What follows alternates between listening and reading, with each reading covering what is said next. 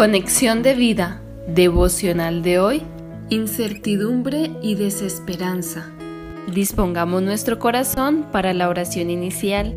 Padre de la Gloria, Señor de la creación, te alabo y te doy gracias por estar en mi vida, por revelarte a mí, por tu gracia, Señor.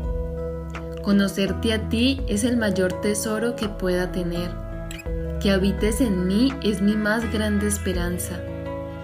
Gracias Dios porque no dejaste mi vida en la incertidumbre y desesperanza. Gracias Señor. Amén. Ahora leamos la palabra de Dios. Marcos capítulo 16 versículos 9 al 11. Habiendo pues resucitado Jesús por la mañana, el primer día de la semana, apareció primeramente a María Magdalena, de quien había echado siete demonios. Yendo ella, lo hizo saber a los que habían estado con él, que estaban tristes y llorando. Ellos, cuando oyeron que vivía y que había sido visto por ella, no lo creyeron. La reflexión de hoy nos dice, incertidumbre y desesperanza Dos sentimientos que sin duda alguna todos en algún momento de nuestra vida hemos llegado a experimentar. Sabemos que no son las mejores emociones ni las más agradables. Por el contrario, son momentos de mucha tristeza, desasosiego, duda, temor y hasta deseos de no querer vivir más.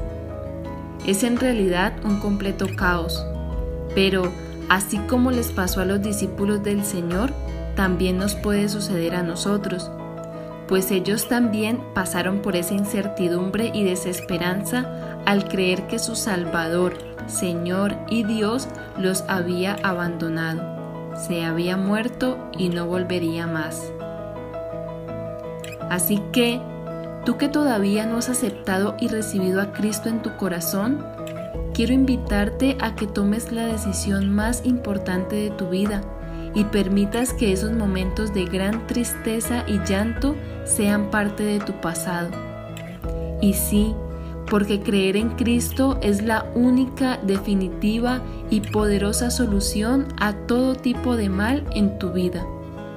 Conocer y creer en el gran Rey de Reyes y Señor de Señores, aquel que siendo Dios se hizo hombre, se humilló y murió en una cruz es la base para que llegue a ti vida y salvación.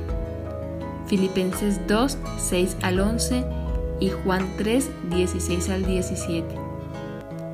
Puedes libre y sinceramente hablar con Cristo que está donde lo invocan de verdad, confesarle lo que quieras, aceptarlo como tu Señor y creer fielmente que Dios le levantó de los muertos es lo único que necesitas hacer para que haya ese trascendental cambio en tu vida. Romanos 10, 9 al 10. Y a ti, querido hermano en Cristo, no olvides en quién has puesto tu confianza y no dejes que la incertidumbre y desesperanza invadan tu vida como quien no tiene la vida en su vida. Jesús, el camino, la verdad y la vida. Juan 14:6 Mantengamos siempre nuestra mirada puesta en Cristo, quien por el gozo puesto delante de Él soportó la cruz, para que ahora nosotros corramos con paciencia la carrera que tenemos por delante sin cansarnos ni desanimarnos en nuestro corazón. Hebreos 12, 1 al 4.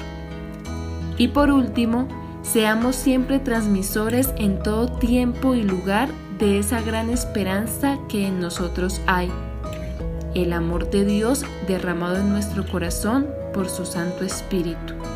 Romanos 5:5 Visítanos en www.conexiondevida.org. Descarga nuestras aplicaciones móviles y síguenos en nuestras redes sociales